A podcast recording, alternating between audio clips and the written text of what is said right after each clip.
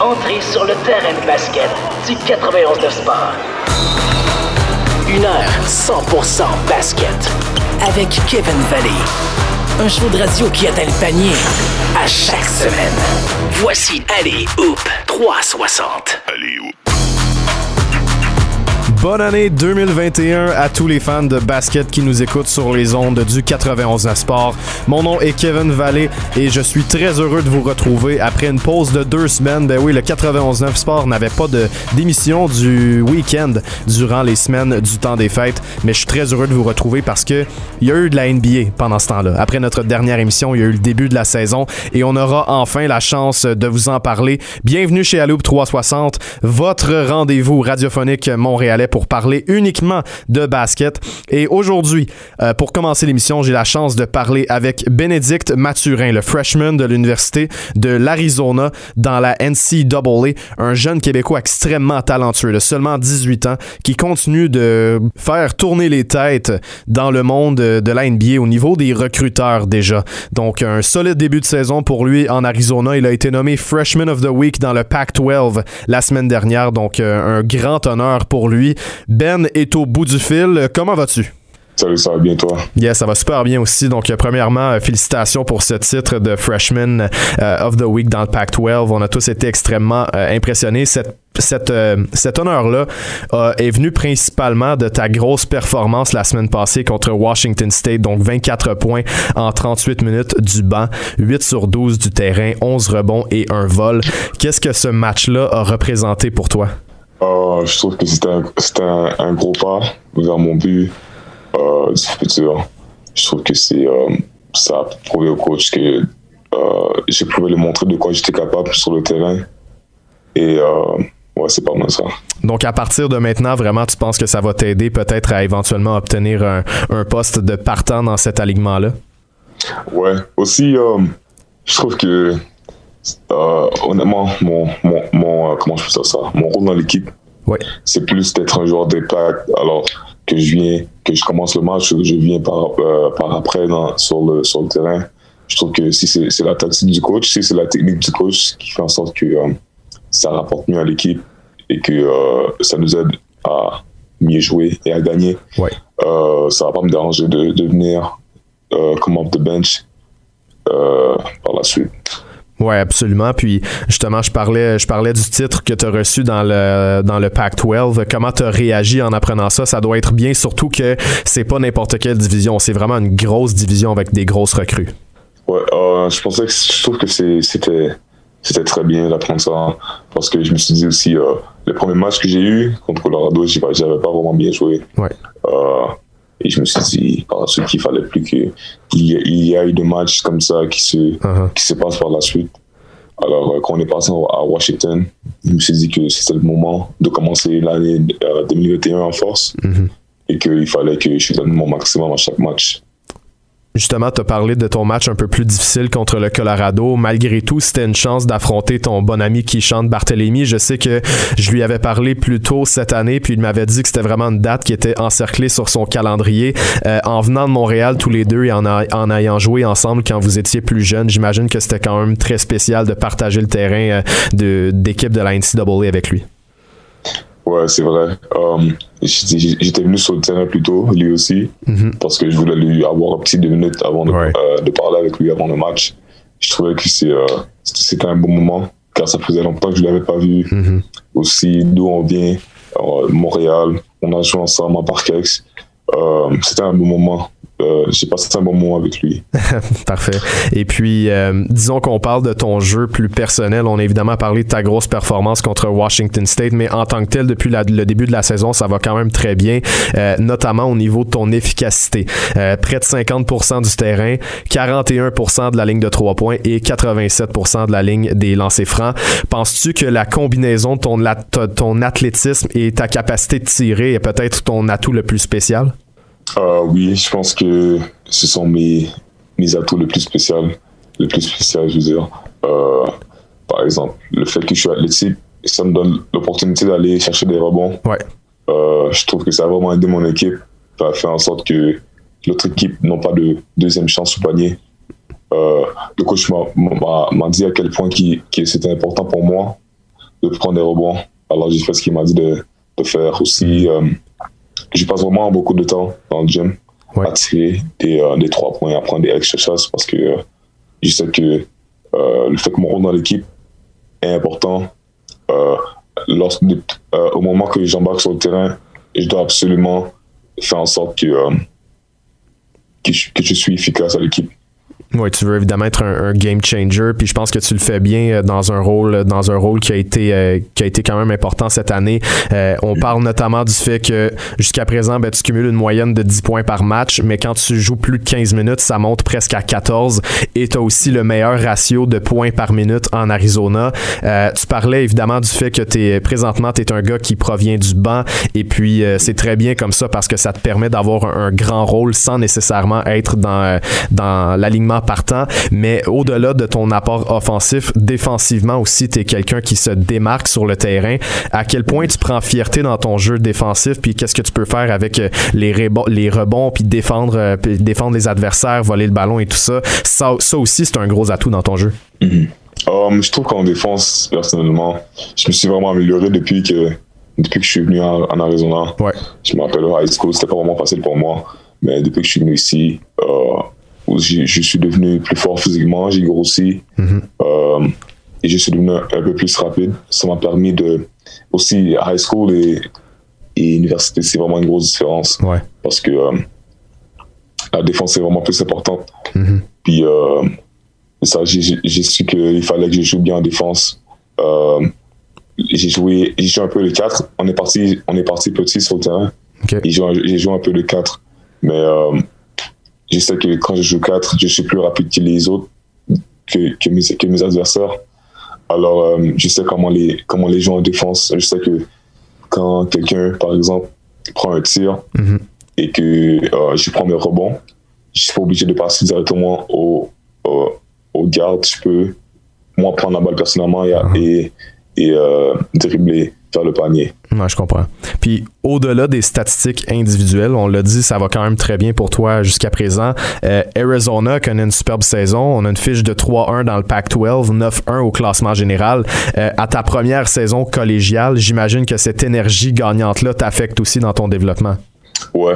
Euh, je trouve que c'est vraiment bien, que ça, ça m'aide à savoir c'est quoi. J'ai toujours voulu jouer au niveau universitaire. J'ai eu mm-hmm. ma soeur qui a joué à, NC State en Caroline du Nord. Euh, je trouve que cela, ça m'a affecté beaucoup à poursuivre mon rêve et de vouloir euh, faire comme elle, de jouer à l'université, de jouer à l'université.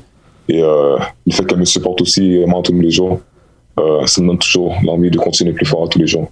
Si je te demande de, refléter un peu sur ton début de saison jusqu'à présent, euh, sur une échelle de 1 à 10, disons à quel point tu es satisfait, premièrement, puis deuxièmement, je te demanderais euh, quels sont tes objectifs pour le reste de la saison, que ce soit euh, d'un point de vue personnel, des statistiques ou bien tout simplement ton, ton, équipe en tant que telle? pour le début de la saison, je vais me donner une note. je pense que sur 10, je peux dire que c'est un 6.5, 7. Parce que je sais que je peux faire mieux.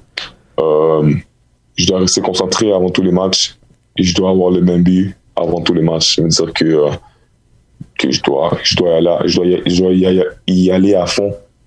Je dois donner mon maximum à chaque fois. Mm-hmm.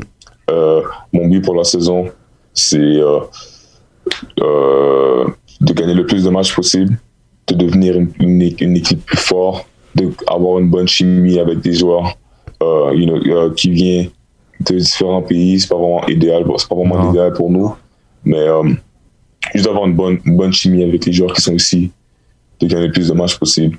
Et c'est ça. OK. Et puis personnellement, disons, disons d'ici la fin de la saison, est-ce qu'il y a une facette de ton jeu sur laquelle tu te, tu te concentres particulièrement? Je sais que tu as parlé de ton tir de trois points. Est-ce que c'est vraiment sur ça que tu te concentres d'ici la fin? Ah ouais, d'ici la fin de la saison, je pense que euh, euh, mon sort de 3 points, je, dois continuer à l'améliorer. Mm-hmm. Euh, je trouve que c'est une chose, c'est une chose la plus importante pour moi maintenant. Et ça va beaucoup m'aider parce que l'opportunité, à force que les matchs avancent, les, les matchs vont être, plus difficiles. Uh-huh. Et les défenseurs vont être meilleurs. Ouais. Et ils vont être plus matures aussi. Alors, ça, euh, j'ai pas le choix. Je vais pas avoir le choix de, euh, de euh, travailler sur mon tir de trois points. Ouais, et comprends. ma défense également aussi. Ok. Je dois savoir comment euh, approcher mes défenseurs, savoir c'est quoi leurs forces et leurs défauts, Mhm. et savoir comment les jouer en défense. Parfait pour ta saison. Mais évidemment, on, on souhaite le meilleur pour la suite. Maintenant, je voulais parler un peu plus de, de l'aspect montréalais parce qu'évidemment, tu as fait tes classes au Québec. Tu représentes notamment le, le programme Brookwood Elite. Tu as joué avec plusieurs, euh, plusieurs gars qui font leur début présentement dans la, dans la NCAA. Euh, Premièrement, tous les joueurs montréalais parlent d'une mentalité d'underdog dans cette ville-là, que ce soit Boucher, Dor ou Mané dans la NBA ou même Nathan Caillot à Richmond. Euh, les Montréalais utilisent le statut de la ville comme motivation. Est-ce que c'est aussi ton cas? Ouais, c'est, c'est une grosse motivation. Euh, je viens de Montréal. Euh, quand j'étais plus petit, ça n'a pas été facile. Mhm. Euh, j'ai pas eu le choix de jouer au basket. J'ai pas eu le choix de jouer au basket parce que euh, tout ce que je viens, comme c'est l'environnement n'est pas, c'est pas, c'est pas l'idéal.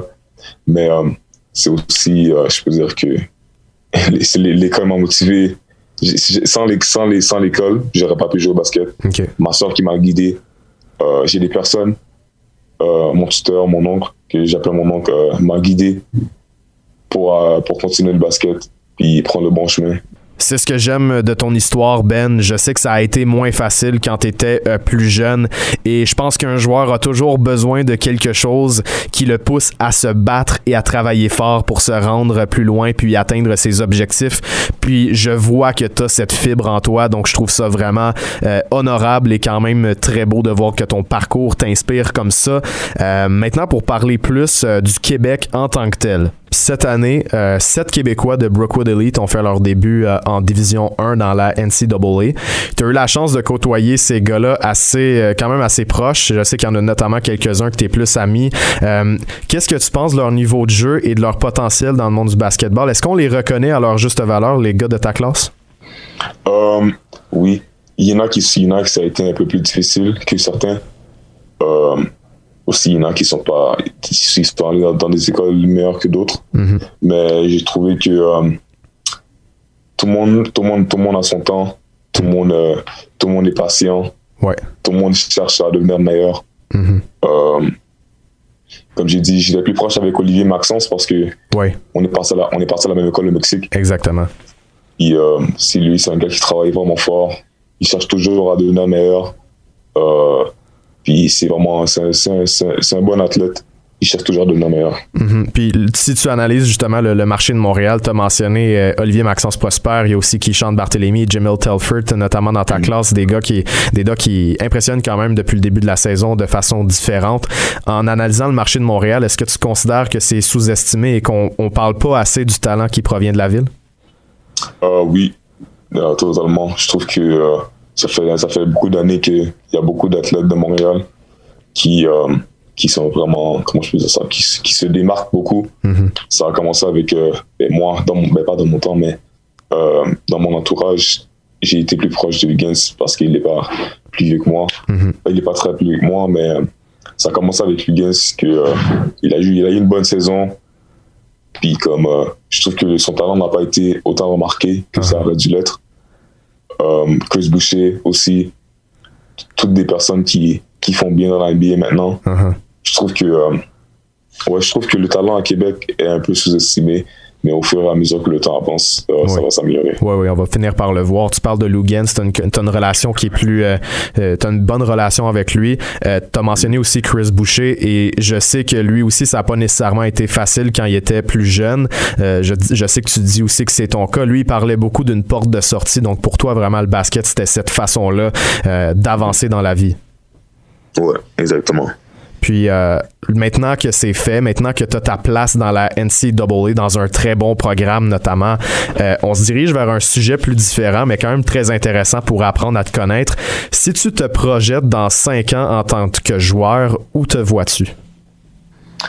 Dans cinq ans, je me vois euh, comme un joueur la NBA. Je trouve que c'est mon, c'est mon but d'être un joueur de la NBA. Pas seulement un joueur, mais un joueur efficace, un joueur. euh, euh, comment je peux dire ça?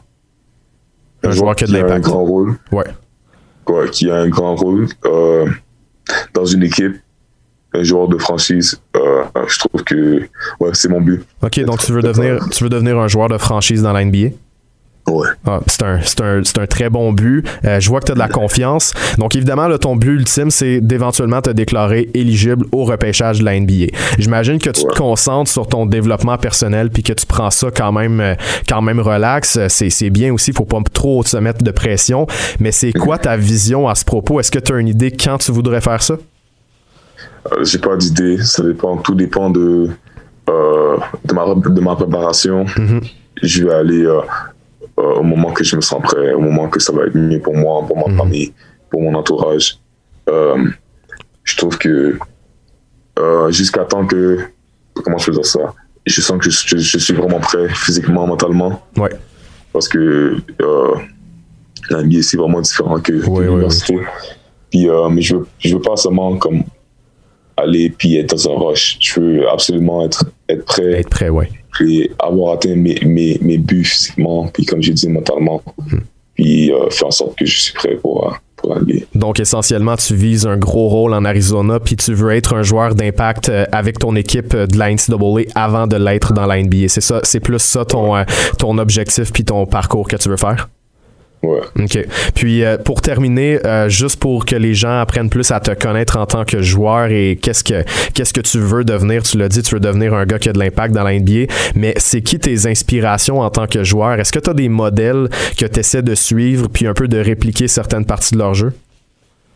Euh, je peux dire Michael, Michael Jordan, c'est mon joueur favori de, de tous les temps. Ouais. Mhm. présentement, c'est LeBron James.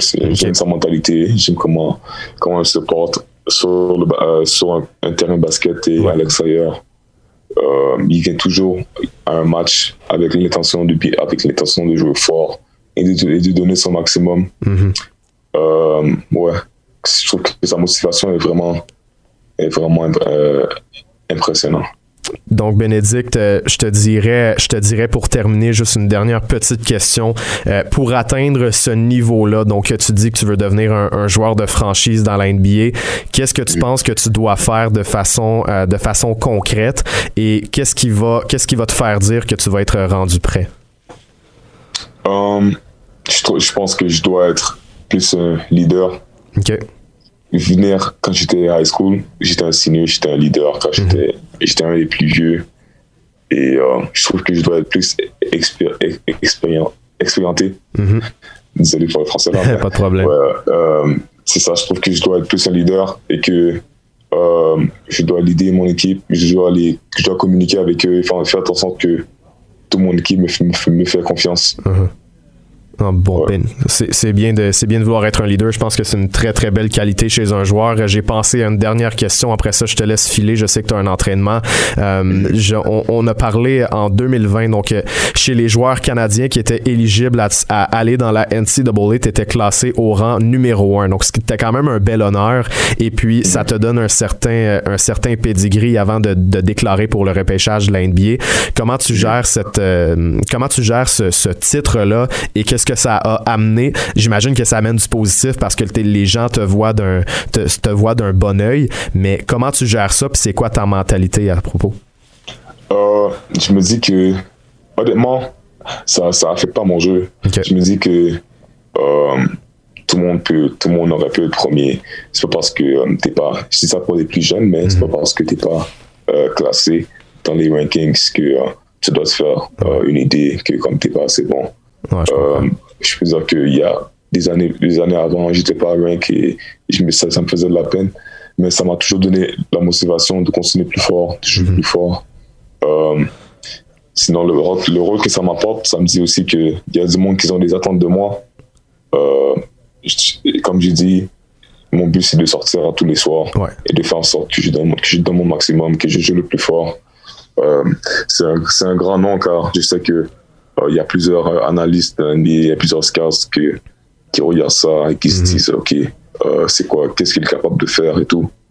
Alors, ça me donne juste, ça me donne juste l'envie mhm. de pouvoir prouver au monde que, que le Canada, principalement, sont des, sont, des gros joueurs et qu'on est capable de, de se démarquer également. Merci beaucoup pour ton temps, Bénédicte. Sincèrement, c'était une très belle entrevue. J'ai adoré apprendre à en connaître plus sur toi. Je suis sûr que les auditeurs aussi. Euh, je vois beaucoup d'ambition chez toi, mais aussi beaucoup de sérieux. Je comprends que le travail n'arrête jamais malgré les honneurs et malgré les titres. Je pense que c'est très, très, très. Euh, je pense qu'il y a beaucoup d'honneur là-dedans pour toi. Donc, je te souhaite, euh, je te souhaite le meilleur pour la suite cette saison, puis dans les prochaines semaines, le début de l'année 2021. Puis on se reparle éventuellement pour continuer de suivre ton parcours. D'accord, merci beaucoup. Merci beaucoup, Ben. Une heure 100% basket. Allez, Hoop 360. On est de retour à Aléoupe 360 sur les ondes du 91.9 Sport. J'étais très heureux de vous présenter euh, cette entrevue avec Bénédicte Mathurin, mais je suis aussi très heureux de retrouver Charles Dubébret après deux semaines de pause pour l'émission. Ben, on a raté quand même des activités de la NBA, le début de saison qui s'est fait après notre dernière émission. Charles, j'espère que tu as passé un beau temps des fêtes et que tu as vraiment apprécié le début de saison de basket. Oui, oui, oui, ça fait du bien de voir le retour de la NBA. Puis je pense que tous les, les amateurs de sport ont besoin de, de voir ça dans ces euh, périodes Ouais. qui sont pas trop euh, simples à vivre pour euh, beaucoup d'entre nous, mais euh, non, vraiment le fun de, de pouvoir suivre ça. Puis avec euh, l'imprévisibilité de la saison aussi, je pense qu'on va avoir beaucoup de, de surprises, de- Ouais. d'inconstance de certaines équipes. La présence, du- bien entendu, du virus, on voit qu'il y a des équipes qui sont déjà affectées par ça, que ce soit Philadelphie, que ce soit Dallas, etc. Donc, euh, je pense que ça va être euh, très dur à prédire, en fait, cette saison 2020-2021. Ouais, ça l'était déjà quand on se parlait avant d'essayer de prédire, tu sais, de, de 1 à 8, puis les aspirants, on avait un peu de difficulté, mais là, en début de saison, il y a tellement de surprises, puis on va parler, on va en parler dans notre deuxième bloc, mais juste en général, je pense que jusqu'à présent, euh, l'une des choses euh, auxquelles on ne s'attendait pas nécessairement, ben, c'est le début de saison des Raptors qui ont commencé 1-6. Là, on a euh, signé une victoire assez éclatante contre Sacramento hier, notamment tu étais sur, tu étais en onde à RDS pour analyser le match, toujours excellent par ailleurs. Question simple pour toi avant qu'on parle de ce match précis-là. Quand tu analyses la, la fiche des Raptors lors du début de saison, les sept premiers matchs, qu'est-ce qui s'est passé et pourquoi on a commencé avec autant de difficultés? Bon, il y a, différentes euh, choses à garder en tête. Euh, la première, c'est quand même que les Raptors ont mené de plus de 10 points dans 5 de leurs 6 défaites. Euh, donc, euh, c'est des matchs qui euh, auraient pu aller d'un côté ou l'autre. Euh, bon, c'est pas de la simplement de la malchance de les avoir perdus, euh, mais il reste que leur fiche aurait pu être quand même légèrement meilleure que ce qu'elle était. Je pense qu'au lieu d'être à 1-6, ils pouvaient très bien être à 2-5, voire même à 3-4 en ayant euh, mieux terminé certains matchs. Après, c'est pas 3-4, c'est pas excellent non plus. Donc, euh, euh, quels sont les problèmes par rapport à l'équipe des Raptors qu'on est habitué de voir depuis deux ans? Euh, la première chose, bien entendu, qui, qui est la plus évidente, c'était les, les déboires de Pascal Siakam, qui a euh, bien rebondi lors des deux derniers matchs et on a vu tout ce que ça change. Même la défaite à Mhm. Phoenix a été un match où les Raptors ont quand même relativement bien joué. On est tombé sur une équipe des Suns qui était dans une dans une grande soirée, qui a mis 21 tirs à trois points. Donc ça explique la défaite. Mais déjà, d'avoir eu Pascal à ce niveau-là, ça a donné le ton pour le match d'hier soir à Sacramento. Moi, j'avais l'impression en regardant le match à Phoenix que ça sentait le- la, la- la fin de la série de défaites, si on veut. C'était la dernière Ouais. défaite avant euh, d'éventuelles victoires. C'est ce qui s'est produit. Puis quand Siakam est à son vrai niveau, euh, le niveau qu'on a vu qu'il a amené sur la deuxième équipe de toile NBA l'année dernière, tous les autres problèmes des Raptors, je pense qu'ils deviennent un peu moins importants euh, parce que les choses tombent en place. Fred Van Vliet fait un excellent début de saison, il est à 22 points de moyenne depuis le début de l'année. Kyle Lowry est excellent aussi avec ses 19 points, 7 passes par match. Euh, bon, bien entendu, OG lance pas tout à fait le ballon aussi bien qu'on voudrait, seulement 26 à 3 points, mais quand Siakam est très bon, c'est quand même un peu moins grave. Même chose pour la production des joueurs de centre, c'est peut-être le deuxième élément marquant. Euh, Gasol et Ibaka, sans que ce soit des joueurs étoiles, ben, c'est des joueurs quand même qui sont très établis en NBA depuis longtemps. Gasol était un joueur étoile avant. Et quand on avait un Ibaka à 16 points de moyenne l'année dernière, on avait quand même euh, une valeur sûre. Et Gasol, qui n'a pas eu une saison exceptionnelle au niveau statistique, mais il reste que défensivement, euh, c'était la pierre angulaire défensive des Raptors. Le, gars qui communique beaucoup, qui fait beaucoup de choses qui paraissent pas nécessairement au niveau statistique. Offensivement, ben, comme il est très bon penseur, très, très intelligent, il amenait beaucoup de liens entre les différents éléments de l'attaque. Euh, puis on a manqué ça. Aaron Baines a été catastrophique Mhm. depuis le début de la saison. Euh, et je suis coupable d'avoir dit, moi, à travers sa carrière, j'étais un grand fan d'Aaron Baines. Je pense que c'est un gars qui fait beaucoup de petites choses qui t'aident à gagner. Mais on n'a pas vu du tout ce Aaron Baines-là depuis son arrivée à Toronto, euh, que ce soit tant en attaque qu'en défense. Euh, pas très efficace au rebond, pas très efficace finition près des paniers, lance très mal de l'extérieur, etc. Puis Alex Len n'a pas été bon non plus depuis qu'il est là. Donc la seule lueur d'espoir, ça a été Chris Boucher. Et Chris Boucher a une faiblesse au rebond défensif qui fait que les Raptors ont été globalement assez faibles. Donc je ne mets pas Mhm. ça seulement sur les épaules de Chris. Je veux simplement dire que si tu fais jouer Chris, euh, ben, une, un des endroits où potentiellement tu vas peut-être souffrir, c'est au rebond défensif. Après, Chris t'amène protection du panier, des points du rebond offensif, des tirs à trois points, etc. Donc, je pense que le plus vaut beaucoup plus que, le, que Il n'y a pas de joueur parfait. Exactement. Il n'y a pas de joueur parfait. Puis on a, eu certains problèmes aussi au niveau de la rotation. On a euh, certaines valeurs sûres comme Norman Powell qui était à 16-17 points de moyenne l'année dernière. Très mauvais début de saison pour lui. Donc je pense qu'une bonne partie de ça, ça va sur les, les épaules des joueurs qui n'ont pas été à la hauteur. Il y a peut-être juste Larry et Van Vliet qu'on peut dire qui ont fait un début de saison qui est à la hauteur de ce qu'on ce qu'on attend de leur part. Euh, sinon, on a eu beaucoup d'inconstance. On a eu euh, du bon shooting à trois points de Matt Thomas, mais des faiblesses défensives. On a eu Stanley Johnson, c'est le seul ailier costaud qu'on fait jouer en sortie de banc, mais qui apporte mhm. pas grand-chose à part de la défense quand il est là. Euh, on a même, on est, hier soir, on s'est retourné vers Watanabe, qui était une, une lueur d'espoir. On n'a pas eu beaucoup de, temps de jeu à donner à la, recrue Malachi Flynn, donc beaucoup d'incertitudes. Terrence Davis, bon, on a eu une bonne saison de lui l'année dernière, mais avec sa situation judiciaire qui, qui, est en cours aux États-Unis, on ne sait pas trop quoi en faire. Donc, euh, finalement, tu as eu beaucoup de points d'interrogation, puis ça s'est traduit par beaucoup de, courtes défaites des Raptors. Mhm. euh, mais en voyant Pascal Siakam retrouver son niveau, ben, je pense qu'on peut espérer que les Raptors vont rapidement retrouver le chemin de la victoire et sans dire qu'ils vont être un prétendant au, titre NBA, ça va quand même être une équipe qui va être très, très compétitive cette année. Oui, absolument. Puis évidemment, tu as parlé du début de saison qui a été très décevant d'Aaron Baines. Quand on projetait la saison, on se disait que c'était vraiment le centre numéro un sans aucun doute. Euh, si tu regardes purement les statistiques en ce moment, c'est certain que tu vois que Chris Boucher mériterait peut-être, euh, au-delà de plus de minutes, une chance dans l'alignement partant. Puis je suis curieux de savoir qu'est-ce que tu en penses parce que euh, au départ, tu sais, Chris, c'est un power forward. C'est pas nécessairement un centre. Et c'est pour ça que contre les Sixers, notamment, on l'a pas fait jouer beaucoup. On voulait donner un, plus gros match-up à Joel Embiid. Donc, toi, comment tu gérerais ça? Le fait que autant, autant du côté du offensive rating que defensive rating, du PER, des points, Chris a un début de saison monstrueux, beaucoup mieux que celui de Aaron Baines. Comment tu gères ça? Est-ce que tu donnes une chance à Boucher dans l'alignement partant? Ben, éventuellement, euh, je veux dire, Boucher, si tu prends les, chiffres euh, euh, qui sont équilibrés par le nombre de possessions, parce qu'il y a des joueurs qui jouent plus, des joueurs qui jouent moins, mais quand tu mets ça sur 100 possessions, comme tu le dis, c'est le joueur qui a le meilleur rating offensif de l'équipe, c'est le joueur qui a le meilleur rating défensif de l'équipe, c'est-à-dire que les Raptors, pour, pour l'expliquer aux gens qui sont peut-être moins familiers, par 100 possessions sur le terrain, quand Chris Boucher est là, l'équipe marque 132 points et en accorde 105. Et 100 possessions, c'est approximativement ce qu'il y a dans un match de basket par équipe. Ça veut dire que globalement, Chris Boucher par 48 minutes ou à peu près, l'équipe est plus 27 sur le terrain avec lui, euh, avec lui sur le terrain, pardon. Alors que par exemple avec Alex Len, 84 points en attaque, 111 encaissés, donc ah. moins 27. Aaron Baines, 88 points en attaque, 114 encaissés. Donc, on est moins 26 avec Baines, moins 27 avec Alex Len et plus 27 avec Chris Boucher. Donc, mhm. euh, les stats, là, je pense qu'elles mentent plus. Puis avec le match d'hier, euh, je serais surpris qu'éventuellement, on se tourne pas vers soit Chris Boucher dans l'alignement partant, ou alors tout simplement plus de centre du tout dans l'alignement partant. Parce que l'autre, l'autre effectif qui fonctionne bien pour les Raptors, c'est simplement de jouer avec Pascal et OG sur le périmètre. Là, quand on va voir le retour de Kyle Lowry, euh, on s'est rendu compte le bien que ça a fait à Norman Powell d'être dans le 5 de départ hier. Donc, je pense que les deux options maintenant pour Nurse, c'est de, parce que, je veux dire, on va pas mettre Powell dans le 5 de départ pour enlever Van Vliet ou Larry. Ça, c'est impossible. Donc, ça veut dire que comme Larry et Van Vliet sont déjà euh, indéboulonnables au poste 1, au poste 2, ça veut dire est-ce qu'on insère Powell en 3 puis on décale euh, Ananobi et Siakam en 4-5 ou alors on garde euh, les quatre habituels, on remet Powell sur le banc et on insère Chris Boucher. Mais je pense que euh, éventuellement, on aura besoin d'Aaron Baines, à mon avis. Je pense qu'Aaron Baines, il faut quand même un peu lui donner aussi le, bénéfice du doute sur le long terme. C'est un joueur qui a quand même près de 500 matchs en carrière NBA, qui est un joueur efficace, qui est euh, ce qu'on appelle euh, dans les, jargons du métier un borderline starter, c'est-à-dire qu'il peut être à peu près sur ton 5 de départ, sinon c'est une bonne pièce à avoir dans les joueurs de rotation sur ton banc. Euh, donc je pense qu'Aaron Baines, éventuellement, ben, on veut avoir, on va pas lui donner 6-7 millions pour, pour le mettre sur le banc toute l'année.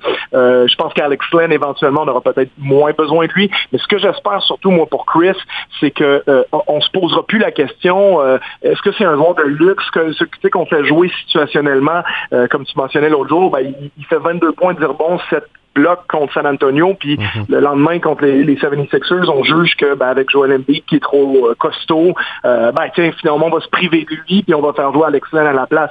Moi, ce que j'ai dit, puis je, je l'ai dit à des, entraîneurs qui sont dans l'organisation. Moi, je pense que Chris, en ce moment, est beaucoup trop performant pour qu'on se prive de lui à n'importe quel moment. Donc, Chris, pour moi, c'est un joueur que maintenant, tu le fais jouer plus de 25 minutes par match, peu importe l'équipe contre qui tu le fais jouer. Puis si tu le trouves trop euh, maigre, en guillemets, pour l'envoyer à, à, bataille contre Joel Embiid, contre Nikola Vucevic ou contre Nikola Jokic, Yusuf Nurkic, tous ces joueurs-là, ben, tu le fais jouer en quatre. Mais tu te prives pas de l'éventuelle production qu'il va te donner parce que ça reste une valeur sûre en termes de rebond offensif, bloquer des lancers. Et Chris trouve le moyen de faire des points quand il est sur le terrain. il le fait quand même efficacement. Je dirais, le gars est à 57% du terrain. Donc, euh, oui, son tir à trois points, c'est quelque chose qui n'est pas toujours constant. Il est très mhm. bon depuis le début de l'année avec 10 euh, en 25 pour 40 C'est quelque chose qui va normalement, je pense, redescendre un peu. Mais c'est pas comme si sa production offensive euh, générale prenait énormément de lancers. Donc, moi, je pense que Chris, il faut que tu le laisses dans l'alignement, peu importe ce qui se passe. Mhm. Un match où tu as des joueurs plus costauds, tu fais jouer un peu plus d'Aaron Baines, voire un peu d'Alex Len si situationnellement tu en as besoin. Mais dans les matchs où tu n'en as pas besoin, comme par exemple hier soir à Sacramento, ben, tu feras jouer euh, Utah Watanabe ou Stanley Johnson mhm. ou Paul Watson ou un de ces, grands ailiers-là que tu as sur ton banc. Oui, exactement. Ça va être intéressant à suivre. Moi, je martèle, j'ai martelé pendant les fêtes qu'à ce point-ci, avec la production offensive que Chris te donne, peu importe ce qui se passe défensivement, et on peut s'entendre que défensivement, ben, c'est vraiment pas si pire que ça. Tu dois absolument le laisser dans l'alignement puis lui donner plus d'une vingtaine de minutes euh, à chaque match. Donc, j'ai hâte de voir comment Nick Nurse va euh, gérer ça. Je pense que hier, hier a été une grosse performance qui va peut-être le pousser à, à le réaliser un peu plus. Il y, eu, il y en a eu trois comme ça cette saison, des performances de 20 points lorsqu'on lui donne le ballon entre les mains. Euh, un autre joueur, euh, ben, en fait, un joueur qui ça a été en Dancy un peu cette année, c'est Norman Powell. Euh, quand il joue moins de 20 minutes, sa moyenne de points par match est de 6. Et quand il joue plus de 20 minutes, on parle d'une moyenne de points de 15. Maintenant, tu peux pas nécessairement le placer dans l'alignement partant quand tu as Kyle Lowry et Fred Van Vliet parce que cette, cette combinaison-là fonctionne. Donc, toi, comment tu gères ça, considérant que Powell, vraiment, a un boost de confiance lui quand tu lui donnes beaucoup de minutes? Oui, puis c'est ça, comme tu, mentionnais. Bon, après la question, c'est toujours le fou la poule. C'est est-ce que est-ce qu'il est bon parce que tu lui donnes beaucoup de minutes ou tu lui donnes beaucoup de minutes parce qu'il est bon? Donc euh, ça, il faut répondre un peu à cette question-là. Je pense que l'année dernière, bon, Parole qui était de, très loin sa meilleure saison NBA, 16 points de moyenne, comme je le disais, 28 euh, minutes par match, 26 titularisations en 52 matchs. Ça veut dire qu'un match sur deux, il était dans le 5 de départ parce qu'il y a eu des blessures à Kyle, il y a eu des blessures à Fred aussi. Donc il a profité de tout ça. Euh, puis de cette façon-là, je pense qu'on peut avoir une bonne évaluation de qui il est, c'est-à-dire maintenant, il est dans le pic de sa carrière, 27, 28 ans. Euh, il est rendu à un point où tu sais ce qu'il te donne, c'est-à-dire c'est un gars qui peut lancer à trois points, qui est athlétique, très bon sur les contre-attaques, euh, pas nécessairement un excellent défenseur, mais qui avec les années, avec le système des Raptors, euh, est devenu un défenseur, je dirais, correct. donc on, on, obtient à peu près ça de Norman. Maintenant, la question, c'est est-ce que tu dis on veut le mettre dans une position où il est en confiance et lui donner toutes les chances de produire comme on l'a vu faire hier soir? Contre les Kings, mhm. euh, comme on l'a déjà vu faire par le passé, comme je disais la saison dernière, en le mettant dans le 5 de départ. Mais la contrepartie, c'est que si tu fais ça, ben, je veux dire, on va pas reléguer OG sur le banc. OG, c'est une, pierre euh, très, très importante du futur, beaucoup plus que Norman euh, de par son âge. Déjà, OG a juste 23 ans. Euh, OG a aussi le profil d'un joueur que, je veux dire, OG peut être un titulaire sur une équipe qui gagne un championnat NBA un jour. C'est un joueur qui va être potentiellement, qui va avoir des sélections sur les équipes d'étoiles défensives. quand on pense à, l'utilité, par exemple, d'un Danny Green, par exemple, à travers sa carrière à San Antonio, avec les Raptors, avec les Lakers, trois championnats gagnés en étant titulaire sur trois équipes. OG, bon, c'est pas exactement le même profil, c'est plus grand, plus costaud, mais dans le rôle de stopper défensif, euh, encore plus polyvalent justement que, que, Danny Green, euh, mais qui est capable de marquer à trois points aussi, puis qui contribue euh, un dunk par-ci par-là, un rebond offensif par-ci par-là. C'est un joueur que plein d'équipes auraient voulu avoir. Donc, mm -hmm. OG Anunobi, pour moi, il est indéboulonnable à cause de ça. Si Akam, ben, c'est ton joueur concession à, défaut d'avoir mieux. je veux dire, on, a parlé des potentialités d'échange, peut-être pour Harden ou, ou peut-être d'autres joueurs dans le futur, mais reste que tant que tu n'auras pas ces joueurs-là, ça va être Siakam, ton joueur numéro un.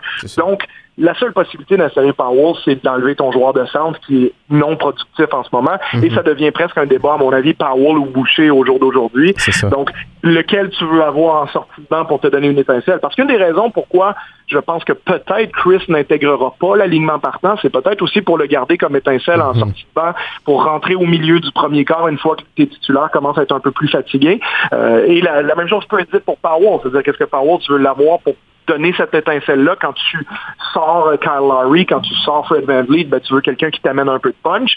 Donc ça, ça va être la décision que Nick Nurse, à mon avis, va devoir prendre. Et moi, je pense que comme entraîneur, tu dois garder en tête la confiance de ces joueurs-là. Et peut-être qu'aujourd'hui, effectivement, comme tu dis, Powell a peut-être plus besoin de ça qu'un gars comme Boucher qui est tellement habitué de sortir du banc que on disait, moi, moi Boucher, je, serais content de le voir dans le 5 de départ, mais à partir du moment où il joue plus de 25 minutes par match, mm. est-ce que ça change vraiment quelque chose? J'en suis pas certain. Euh, mais Powell, si pour lui, ça a vraiment un impact psychologique sur lui, je pense que c'est quelque chose que, que Nick Nurse doit considérer. Il n'y a rien de mal à être un sixième homme et Chris Boucher semble présentement plus, euh, plus en train à respecter ces, ces attentes-là. Donc, euh, ça reste à voir. Quand même, quand même des beaux flashs hier, notamment Siakam avec 12 passes, Van Vliet avec 34 points. Donc, ce, sera à suivre aussi Malachi Flynn qui a connu des bons moments. Terrence Davis, peut-être son meilleur match de la saison. Donc, il y a quand même du positif. juste, avant de, juste avant d'aller en pause, je voulais, te parler de Matt Thomas et Terrence Davis, justement. Les, les guards euh, auxquels on s'attendait voir pas mal, pas mal beaucoup de temps de jeu. Il y en a un peu moins euh, présentement. Et Matt Thomas et Terrence Davis ont été critiqués par Nick Nurse. C'est deux gars qui vont vraiment devoir se lever. Oui, ben Terrence Davis a bien répondu hier soir en ayant de loin son, meilleur match de la saison. Puis euh, sans vouloir critiquer le, staff d'entraîneur des Raptors, parce que j'ai un respect euh, immense pour ces gens-là, mais je pense qu'en quelque part, même eux-mêmes pourraient le dire, c'est une situation que, euh, avec Terrence Davis qu'on s'est presque infligé à nous-mêmes parce que Davis a été productif l'année dernière. Mm-hmm. Je veux dire, le gars était sur une équipe d'étoiles des recrues. Et cette année, mais je comprends pourquoi aussi, il y a la situation judiciaire qui s'est passée à New York et tu te dis ben, qu'éventuellement, bon, le gars est, a droit à la présence d'innocence. C'est une première chose, mais il reste que les allégations sont quand même graves. Donc, mhm. si euh, éventuellement Davis est reconnu coupable, ben, il y a des très fortes chances que les Raptors vont se départir de lui très rapidement. Pas que je le sache, mais je, peux l'imaginer parce que c'est ce que la plupart des équipes, à mon avis, euh, feraient. C'est un drôle de message à passer, particulièrement euh, envers les femmes, que de dire ben, que quelqu'un qui, a été reconnu, s'il l'était, bien entendu, je, mhm. je, vais utiliser les bons mots, s'il était reconnu coupable de ce qu'il a fait, ben forcément, je pense que tu n'as pas trop le choix de t'en départir. Donc, je me demande si, à ce moment-là, les Raptors ont dit, ben, si on est pour le perdre, anyway parce qu'on va le laisser aller. Autant tout de suite euh, passer la main à Matt Thomas, à Malachi Flynn, à d'autres joueurs qui vont être appelés à remplir ces minutes-là. Mais c'est dommage parce que Davis était une super belle trouvaille, joueur qui était non repêché, qui se retrouve sur les équipes euh, d'étoiles de recrue, donc mhm. qui est un peu dans la même ligne que les, les, Fred Van Vliet, si tu veux. Euh, c'est pas le même style de joueur exactement, mais un joueur que personne a, eu, tout le monde aurait pu le prendre, personne ne l'a pris, les Raptors le prennent, puis il devient extrêmement mhm. productif dès sa première saison. Et il donnait aussi une attitude pour éventuellement peut-être dire, ben, écoute, Norman Powell, euh, qui a un peu le même rôle de, de, garde, de 6 pieds 3, qui peut euh, euh, marquer des points de manière athlétique, qui peut tirer de l'extérieur aussi, ben, éventuellement, si Terrence Davis te donne à peu près la même production par minute pour un salaire d'un million et demi par année pendant que Powell en gagne 11, ben, éventuellement, Powell, tu peux peut-être le mettre dans un échange. Ça me fait beaucoup penser à la situation il y a quelques années entre Terrence Ross et Powell quand Powell était tout jeune. Ross était un titulaire à Toronto, mais quand mhm. Powell a démontré ce ce qu'il montrait quand il était jeune. On a pu mettre Ross dans l'échange pour aller chercher Sergi Baca, ce qui a été un échange hyper important pour la suite des Raptors. Donc, euh, peut-être qu'éventuellement, ben, tu fais la même chose alors que Davis prend la place de Powell, puis Powell devient peut-être une monnaie d'échange quelque part dans la. Donc, euh, pour moi, euh, la situation de Davis, ben, comme je dis, les Raptors ont décidé presque en début de saison de passer à autre chose, mais comme personne n'a vraiment été bon, ben, on est revenu à lui hier soir, puis euh, on a vu ce qu'il était capable de, donner, donc ça sera à voir en fonction de ce qui se passe à l'extérieur du terrain. Thomas, moi, je reste convaincu que c'est un, un, disons, c'est, un genre de J.J. Reddick du pauvre, un peu, là, tu sais, capable de courir très vite à travers des écrans, hyper adroit à trois points. Pour moi, il n'y a pas nécessairement euh, cinq ou six joueurs en NBA plus à droit à trois points que, lui il l'est. Mhm. La question, c'est de l'autre côté du terrain. C'est là qui a été critiqué par Nick Nurse. Euh, mais je demande quand même à voir ce que Thomas pourrait donner si on lui confie un rôle, euh, je dirais, similaire à Powell, mais éventuellement, tu peux pas le donner à tout le monde non, plus. Tu as juste 240 minutes par match à distribuer quand tu es l'entraîneur, 48 minutes x 5. Donc, tu peux pas donner tout à tout le monde. Tu peux pas faire jouer et Malachi Flynn, et Terrence Davis, et mhm. Norman Powell, et Matt Thomas, et Paul Watson, et, etc. Donc, il y a des choix à faire, mais éventuellement, il euh, faut que cette concurrence-là soit bénéfique aux Raptors, euh, qu'on soit pas en train de se dire, ben, ils sont tous mauvais, donc on ne sait pas lequel faire jouer. Il faudrait qu'ils soient tous bons, comme hier soir, et que là, qu'on a un vrai problème. Oh, Malachi a été bon, Terrence a été bon, Matt a été mhm. bon, etc. Et là, on va décider qui on fait jouer sur le terrain. exactement. C'est voilà pour les Raptors. Euh, Terrence Davis, quand même, depuis quatre matchs, a eu des performances de 10-13 13 et 18 points avec des, minutes limitées. Donc, on peut quand même être assez confiant. Donc, c'est ça pour les Raptors. De toute façon, on va avoir la chance d'en parler dans les prochaines semaines. On va prendre une courte pause et puis au retour, on va parler toujours avec Charles de Lou Gensdor et des surprises positives dans la NBA. Une heure 100% basket. Allez, Hoop 360. De retour de pause, toujours avec Charles Dubébret pour parler euh, un peu des joueurs montréalais jusqu'à présent dans la NBA. Lou Gensdor étant euh, principalement celui qui, euh, qui attire l'attention, à part Chris Boucher dont on a parlé avant la pause, et pour parler un peu des recrues qui, qui ont quand même bien fait depuis le début de la saison. Quelques belles surprises. Donc, Charles, premièrement, ben, avant le match des Raptors hier soir que as, que, dont tu as été l'analyste RDS, il y a aussi eu la rencontre du Thunder d'Oklahoma City contre les Knicks de New York et Lou Gansdor jouait ce match-là. Euh, un peu tranquille offensivement, considérant ce qu'on a vu jusqu'à présent cette saison. Il y a eu quelques belles performances, mais dans l'ensemble, encore une fois, défensivement, il a été, a été excellent, notamment pour limiter euh, RJ Barrett. Oui, non, Nugan, c'est déjà, bon, les séries éliminatoires l'ont l'ont fait exploser au devant de la scène euh, pour, pour tout le monde sur la planète euh, basket, euh, de voir à quel point c'était non seulement un bon défenseur, mais l'un des meilleurs à ce qu'il fait, mais je pense qu'il confirme cette année en démontrant que pour défendre un joueur de périmètre un contre un sur la planète, il n'y a pas beaucoup de joueurs meilleurs que lui. sa combinaison de d'intensité, de force physique, de mm-hmm. déplacement de vitesse latérale, son, son investissement total dans le fait de dire, OK, toi devant moi, tu passeras pas à côté de moi. J'ai une combinaison de vitesse et de force qui vont t'empêcher de passer, peu importe ce que tu vas faire. Et je le trouve aussi pour un jeune joueur, euh, parce qu'il faut pas oublier que euh, Ligan, c'est juste 21 ans. Euh, il y a une belle compréhension des petites nuances du jeu euh, quand, il, quand, quand il est loin du ballon, quand son joueur attrape le ballon. on sent qu'il est très focalisé sur les scouting reports que les, le personnel d'entraîneur doit lui donner parce que tu le regardais hier comme, contre RJ Barrett. J'ai pas vu RJ réussir une fois à aller chercher ce qu'il voulait sur Lugans. Et je pense que Lugans sait très bien ce que RJ veut. Bon, les mauvaises langues vont pas te dire euh, RJ Barrett n'a pas 50 euh, pas un arsenal d'options offensives si développé que ça, ça c'est une chose, mais reste que si RJ Barrett, tu le laisses prendre un petit peu l'avantage sur sa main gauche, c'est un bulldozer, c'est un joueur qui, a de la force physique dans le haut de son corps, qui en a assez pour se défaire d'un joueur comme Lugans, mais Lugans n'a jamais concédé un centimètre à RJ sur sa main gauche, l'a toujours envoyé sur sa main droite, l'a toujours embouteillé pour le forcer à prendre des lancers inconfortables, toujours en reculant un petit peu des styles de fade away euh, d'une quinzaine de pieds du panier. Puis euh, RJ n'a pas réussi à marquer sur Lugans pour moi hier. Donc euh, largement, il a gagné ce duel-là. Il est capable de le faire. À un moment donné, quand tu l'as fait sur James Harden, ben, était forcément capable de le faire sur RJ Barrett. Mais je pense que Lugans est en train vraiment de s'imposer comme non seulement un, des défenseurs de premier plan dans l'NBA, mais potentiellement même la référence sur le périmètre dans le futur euh, pour les défenseurs de la, euh, Moi, justement, ben, on en parlait pendant la pause. On se disait, coudon, euh, Lou on parlait avant les fêtes, on se disait c'est, c'est l'un des c'est l'un des 15 meilleurs défenseurs au monde. Chez les gardes, c'est peut-être l'un des 5 meilleurs. Mais euh, quand tu regardes ça, il n'y a pas grand joueur qui est capable de faire ce que Lou fait à RJ, ce qu'il a fait dans le passé à James Harden, Damian Lillard et tout ça. Euh, Lou tu le mets dans, dans l'alignement partant, tu lui donnes une tâche. Tu lui donnes la tâche de défendre euh, la vedette adverse, le joueur qui est le plus dangereux du périmètre. Puis il n'y a pas grand monde qui est capable de faire exactement ce qu'il fait. Puis la bonne nouvelle, c'est qu'il est né en 99. Il a 21 ans. Il est encore tellement tôt. Et avec ce qu'il fait offensivement, je pense je pense qu'on s'entend pour l'instant. Évidemment, son, pourcentage de 3 points va baisser, mais il y a eu une belle amélioration. Donc tu combines ce qu'il fait, euh, du côté offensif et euh, ses qualités défensives qu'on connaît déjà. Puis je pense qu'il est en train de prouver qu'il va avoir une longue carrière.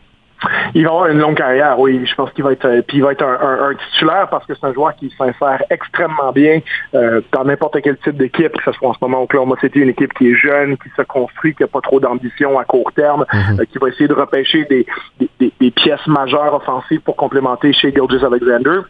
Autant j'aime Lugens, je suis pas convaincu que Lugens va être un des, deux ou trois meilleurs attaquants d'une équipe qui va compétitionner pour le titre. Mais par contre, euh, je ne serais pas surpris de voir Lugans euh, prendre sa retraite avec trois bacs de champion NBA, un peu euh, comme Danny Green, que je prends souvent un exemple comme ça, qui n'est pas nécessairement le joueur le plus talentueux offensivement. Puis je pense que Lugans a plus de talent en attaque que, par exemple l'exemple que je prends avec Green, mais tout simplement pour dire que Green, c'est un joueur qui a été facile à insérer au niveau des Spurs de San Antonio autour de Tony Parker, Duncan, Leonard et Ginobili. C'est un joueur qui ensuite, on l'a atterri aux Raptors facile de l'insérer à côté de Larry, Leonard, Siakam et compagnie. Après ça, atterrir aux Lakers, facile de le mettre à côté de LeBron et Anthony Davis, etc. Je pense que Lugans, comme je le mentionnais souvent, si son tir à trois points se stabilise, euh, reste euh, aux alentours de 35-36% pour la majorité de sa carrière, c'est un joueur qui va être extrêmement facile à mettre à côté de n'importe quel super vedette de la Ligue. Et il démontre des qualités offensives aussi. Euh, cette année, il quand même à 13 points de moyenne. Mm. Mais il reste que pour rester complètement neutre aussi, pas être le, gars trop chauvin parce que je suis québécois puis, puis je souhaite son succès. Mais je ne sais pas si Lugans peut être à 13, 14, 15 points de moyenne si c'était une équipe euh, qui est compétitive. C'est sûr. Mais potentiellement, oui, je veux dire, Danny Green a déjà été à plus de 10 points de moyenne. Je pense que Lugans euh, va peut-être être ça aussi. Euh, mais en même temps, je ne suis pas certain que je le projette comme étant un joueur qui va développer son répertoire offensif jusqu'à mhm. marquer 18-20 points par match. mais il n'y a pas besoin de ça nécessairement, par contre. non, exactement, pas du tout. La seule chose que je trouve dommage pour Lugans, c'est que euh, je pense que son, son agent lui a coûté beaucoup d'argent l'année dernière euh, quand ils ont converti son contrat euh, two-way en un contrat NBA jusqu'en 2023. Donc, je remets les choses en perspective. C'est pas particulièrement une mauvaise nouvelle dans la vie que de gagner un million et demi à deux millions de dollars par année. Mais il reste que pour moi, Lugans, avoir su, parce que son, faut pas oublier, son contrat a été converti en contrat ben, garanti pour la fin de saison cette saison euh, pendant la, pandémie. C'est-à-dire donc il est revenu dans la bulle avec un contrat qui était maintenant garanti. Et c'est là qu'il a fait les séries éliminatoires et qui a été exceptionnel défensivement sur Harden. Et vu le genre de début de saison qu'il fait à Oklahoma City, je me dis, ben, si le gain était agent libre cet été, je serais vraiment surpris qu'il soit à moins de 10 millions par année, honnêtement. Mhm. Euh, je pense ah, D'après moi, il en vaut 12. Oui, c'est ça. Certainement, il doit être dans, dans ce range-là. Donc, quand tu dis, par exemple, un joueur comme Fred Van Vliet, je vais les comparer parce que Van Vliet était euh, non repêché lui aussi à sa sortie de l'université, est arrivé avec les Raptors, n'a pas gagné des tonnes d'argent sur ses deux premières saisons, mais il a tellement confirmé, au bout de deux ans, il a reçu 18 millions pour deux ans.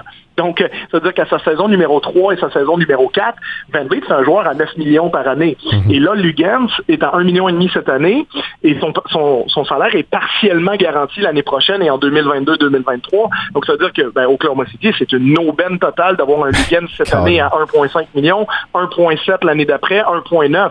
Donc, d'un côté, on peut voir ça. Écoute, Lugan, sachant d'où il vient, euh, tu en NBA, tu reçois un, contrat à deux volets qui te rapporte grosso modo 300, 400 000 dollars US pour ta première saison. Ensuite, on, te met devant les yeux que tu pourrais faire entre 1,5 et 2 millions par année pour trois ans. Donc, tu, pourrais potentiellement faire presque 5 millions. Ben, tu sautes là-dessus, mais je pense que peut-être, euh, en réalité, il aurait pu gagner facilement 10 euh, à 15 millions de plus s'il mhm. était resté, euh, s'il avait été un petit peu plus patient sur ce marché-là. Ouais, définitivement. Puis je pense qu'au terme de cette saison-ci, puis même de la prochaine, c'est 2023, c'est loin. Il va voir de plus en plus qu'il aurait pu gagner plus. Et son prochain contrat, lui, il va falloir, il va falloir qu'il paie assez cher. Et je pense que ça va le faire. Euh, juste pour terminer sur Lugans avant de passer au, prochain sujet, est-ce que tu le vois? Ben, en fait, je pense que la réponse est évidente, mais je veux quand même t'entendre là-dessus puis voir à quel point euh, il va obtenir des votes pour les All Defensive Team et peut-être même le joueur défensif de l'année euh, cette saison. Ah, il va en avoir, c'est sûr. Je veux dire, ce serait vraiment pas une surprise qu'il soit dessus, qu'il soit dessus pour, pour plusieurs saisons à partir de maintenant, euh, qu'il fasse partie là, déjà de cette catégorie de joueurs-là qui ont, qui ont acquis en plus une réputation, parce que pour lui, c'est ça, ce qui est intéressant, c'est que sa série contre Houston, ben, tout le monde l'a regardé. Euh, Harden, c'est pas n'importe qui, c'est le meilleur marqueur de l'NBA. C'est pas un des meilleurs, c'est le meilleur marqueur de l'NBA sur le périmètre. C'est probablement le joueur le plus dur à défendre à sa position. Il a tellement été bon contre lui que tout le monde l'a vu.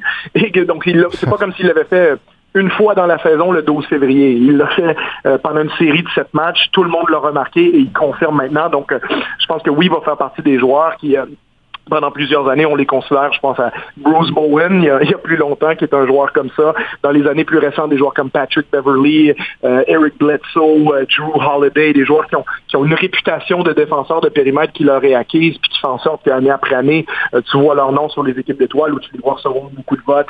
Kawhi Leonard, bien entendu, ça c'est un, un, statut au-dessus, mais quand même était ça. Draymond Green, etc. Mais même pour ça, j'aime moins les exemples Kawhi Draymond Green parce que l'on parle de joueurs qui ont fait des matchs des étoiles, mais il y a des spécialistes défensifs dans la ligue. Beverly est peut-être le meilleur exemple. Euh, lui est un peu plus, euh, commence à ralentir un peu, mais Lugans peut très bien être ça pour euh, pour une dizaine d'années. Et je serais extrêmement surpris qu'il n'ait pas de vote. Moi, je pense que c'est sûr qu'il va en avoir. Puis même si hmm. j'avais à miser, est-ce qu'il va être dessus ou pas dessus? Au jour d'aujourd'hui, moi, je miserais ah qu'il va être dessus. Je pense qu'il y a beaucoup plus de chances qu'il fasse partie des, de la première ou de la deuxième équipe d'étoiles que, que de ne pas en faire partie. Pour être le joueur défensif de l'année, par contre malheureusement pour lui, par défaut, ça va souvent à des joueurs qui sont très grands. Je pense que ces joueurs-là ont plus d'impact dans ce qui est protection panier. Euh, ça, leur, ça leur donne des stats au niveau des blocs, mais aussi de l'impact sur le pourcentage au tir de l'autre équipe. Euh, des fois aussi des joueurs comme Antetokounmpo qui l'a gagné l'année passée. Antetokounmpo, c'est pas un, un, grand style Gobert, mais ça reste un gars qui protège le panier en bloquant beaucoup de lancers, mais qui peut aussi beaucoup faire d'interceptions, défendre sur le périmètre. Je pense à Anthony Davis qui est dans le même profil physique mm -hmm. Donc euh, ces joueurs-là partent avec une espèce de longueur d'avance. Si on regarde l'historique du, du type de joueur défensif l'année, euh, que ce soit les, les Dikembe Mutombo, les Alonzo Mourning, les Ben Wallace, les Dwight Howard de ce monde qui en ont gagné beaucoup dans leur carrière. Euh, c'est un trophée qui, par défaut, va plus souvent des big men et ça prend vraiment des performances exceptionnel d'un joueur de périmètre pour avoir les exceptions comme Kawhi Leonard, euh, pour euh, Ron Artest qui l'avait fait, euh, Gary Payton dans les années 90, mais c'est mhm. beaucoup plus rare. Ouais. pour terminer, maintenant, on va parler de, Karim Mané un peu. Je sais pas si tu, as la, si tu as eu la chance de regarder quelques matchs, quelques séquences. Jusqu'à présent, il a participé à six matchs. dans quatre d'entre eux, c'était vraiment des minutes limitées, mais il y a quand même eu un match de 18 minutes et un de 21. Deux points seulement dans ces rencontres-là, cinq rebonds, une passe et puis euh, un bloc dans une autre de ces rencontres-là. Euh, avec la blessure de Markel Fultz, va peut-être commencer à avoir pas mal plus euh, de minutes, peut-être jusqu'au retour de, de Michael Carter Williams. Mais jusqu'à présent, on peut s'entendre que, on savait que Karim c'est un projet à long terme, mais il y a quand même de la difficulté jusqu'à présent à avoir un impact. Ben, c'est dur de faire le saut du, du cégep de Vanier à la NBA. Là, je veux dire, entre, entre jouer des matchs contre, contre des équipes de cégep au Québec, puis jouer des matchs contre les meilleurs joueurs du monde. C'est une marche qui est extrêmement haute. Puis déjà, Karim a du mérite à, déjà être, être rendu en NBA puis avoir réussi à, à, convaincre une équipe de le prendre puis d'investir sur lui à, un jeune âge. Est-ce qu'on le jette dans la euh, gueule du loup trop rapidement? Ben, c'est-à-dire, c'est pas, c'est pas la faute de personne. C'est sûr que c'est vite un peu. Euh, moi, je pense que d'une certaine façon, ça le fait progresser aussi d'être dans ben, cette situation-là, parce que je veux dire, quand on parle d'un joueur qui peut jouer euh, meneur de jeu à 6 pieds 5, 190 livres avec des belles qualités athlétiques comme il y a, je veux dire, tout le monde sait que Karim, c'est quelqu'un qui a la chance d'être très bon quand il va avoir 23 ans. Euh, puis 23 ans, c'est jeune. La, réalité, c'est qu'aujourd'hui, il n'y en a que 20. Euh, donc, c'est pas encore un bon joueur NBA. C'est un joueur qui va avoir, qui, qui bénéficierait beaucoup d'une G-League. Bon, là, il va y en avoir une, mais qui va durer un mois. Euh, c'est dommage pour lui par rapport à ce qu'on a connu dans le passé, des G-League de 50 matchs. Euh, je suis bien placé pour parler. Les joueurs, ils, se, ils, peuvent se transformer en 50 matchs. Ça a, été Le cas de, ça a été le cas de Chris pour nous il y a deux ans. Ça a été le cas de Paul Watson l'année dernière. Euh, puis des exemples Christian Wood dans les dernières années. Des joueurs comme ça, beaucoup en NBA qui ont bénéficié beaucoup de, d'une ou de deux saisons, d'une centaine de matchs en G-League pour vraiment se, mettre au niveau. Donc Karim, malheureusement, peut pas bénéficier de ça. Bon, il va peut-être aller dans la bulle. On verra euh, est-ce que la situation de Michael Fultz change la donne pour lui? Est-ce qu'ils vont le garder à Orlando? Mais je mhm. pense qu'il y a besoin de cette étape intermédiaire-là pour continuer de progresser.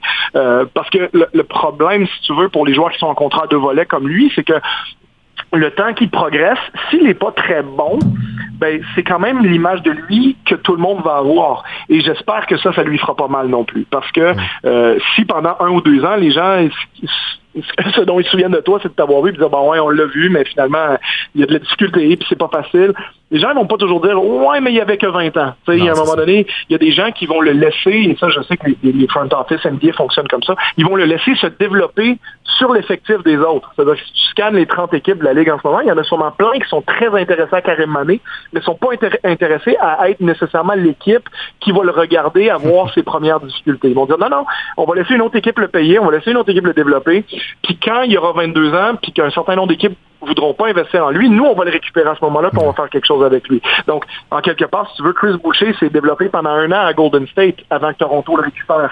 Euh, Paul Watson, c'est un autre exemple qu'on a eu, il s'est développé pendant deux ans dans la filiale des Knicks avant que les Raptors en mettent le grappin dessus. Donc, en ce moment, Karim se développe à Orlando avant que potentiellement quelqu'un d'autre mette le grappin dessus, mais pour ça, il faut qu'il démontre quand même certaines choses et j'ose espérer que la G-League va lui permettre de le faire parce que c'est pas évident. Moi, je lui reproche pas, mais je veux dire, encore une fois, je remets ça en perspective. Tu joues au Québec contre le Cégep Montmorency, le Cégep Sainte-Foy, le Cégep Champlain. Le lendemain matin, ben, tu joues contre les Lakers, le Heat de Miami, les Celtics de Boston. Tu sais, la, marche, elle peut difficilement plus haute. C'est difficile d'imaginer que il peut être lancé là-dedans puis avoir énormément de succès directement. Non, c'est ça. Puis on va voir, de toute façon, je l'ai dit, il est très tôt. Puis on espère qu'il va avoir quand même un, bon rôle avec le Magic de, Lakeland dans le retour de la G-League, même si c'est très court. Il est jeune, il a le temps encore. Et ah pour l'instant, il y a un vrai potentiel NBA. Oui, puis c'est une éponge. Exactement, c'est une éponge, c'est un super gars aussi. Euh, ça, je pense que c'est important de mentionner vraiment euh, un, garçon qui travaille fort, qui est très humble, qui a une bonne tête sur les épaules. Et comme je dis, moi, est-ce que je pense que Karim Mané, version 23 ans, c'est un joueur NBA qui peut produire sur une équipe? Je pense que oui. Euh, comme je dis, j'espère juste que les trois prochaines années vont lui créer un chemin qui le mène dans, la, dans une direction où le chemin est un petit peu plus facile que de dire, oh, ça s'est mal passé ici, ou alors il n'a pas vraiment donné sa chance, c'est pas vraiment de sa faute, puis là, ben, il y a une autre équipe qui en veut pas vraiment, il fait une année en Europe. Il y, a plusieurs joueurs qui sont obligés de faire des, chemins comme ça. Exactement, beaucoup de circonstances là-dedans parce que je pense que si une équipe est patiente avec lui, lui donne sa chance et prend le temps de le développer, il va être très bon dans, deux ou trois saisons. J'en doute pas. Pour l'instant, on est patient. Euh, merci beaucoup, Charles, pour euh, ben, ces deux blocs aujourd'hui. Puis on se redonne rendez-vous la semaine prochaine parce qu'il y a des trucs dont, dont, on n'a pas eu encore la chance de parler qu'on voulait discuter aujourd'hui. Mais dans les prochaines semaines, on va avoir en masse le temps. Donc je te remercie pour aujourd'hui. Puis on se dit à la semaine prochaine. À la semaine prochaine, merci. Yes. C'est ce qui complète l'émission pour nous. Merci beaucoup d'avoir écouté encore une fois Alioub 360 cette semaine. Je vous invite à nous suivre sur les réseaux sociaux. Alioub 360, Kevin M. Valley. Merci beaucoup et restez là parce qu'au retour de la pause, c'est Charles-Alexis Brisebois dans Passion MLB.